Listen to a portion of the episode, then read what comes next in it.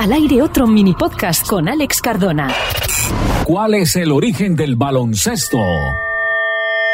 El canadiense James E. Naismith trabajaba como profesor de educación física en la Escuela de Entrenamiento de la Asociación Internacional de Jóvenes Cristianos, YMCA, en Massachusetts. Debido al frío y mal tiempo que sufrían en invierno por la zona, el 15 de diciembre de 1891 pensó en una actividad deportiva a cubierto. Para sus clases, decidió inventarse un juego sin pensar jamás que en el futuro su invento sería considerado uno de los deportes más importantes de toda la historia. Para ello, clavó dos cestos de recolectar melocotones en los extremos opuestos de un balcón de un gimnasio y preparando algunas reglas simples, creó el baloncesto. Fue un gran éxito entre sus estudiantes y en enero de 1892 se enviaron las reglas a las escuelas cristianas de todos los Estados Unidos. A principios del siglo XX, el baloncesto ya era un deporte internacional.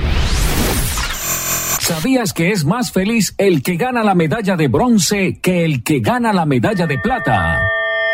Daniel Kehenman y Amos Tversky a través de la teoría de la perspectiva, Prospect Theory, desarrollada en 1979, tratan de explicar lo complejo que es la mente humana y cómo a veces cosas que a priori parecen sencillas se ven mucho más complicadas de lo que realmente son. Cuando una persona triunfa, por lógica, debería ser feliz, pero no siempre es así. Algo hace que no estén estrechamente ligados los conceptos felicidad y triunfo. A raíz de esta teoría, se ha llegado a la conclusión de que en una competición es más feliz el que queda tercero que el segundo clasificado de la misma. El que gana la medalla de plata se compara con el que ha ganado la de oro. Lo envidia, se atormenta por lo cerca que ha tenido el triunfo. Casi lo ha tocado, pero no lo ha conseguido. Haber estado tan cerca le lleva a pensar que podría haber sido el mejor, haber conseguido la medalla de oro y la frustración suele prevalecer al gozo del triunfo sobre todos los que llegaron después.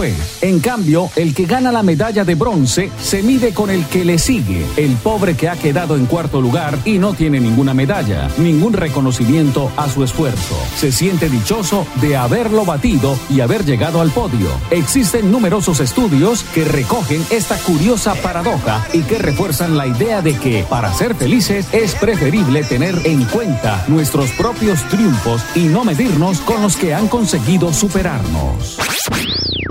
Al aire otro mini podcast con Alex Cardona.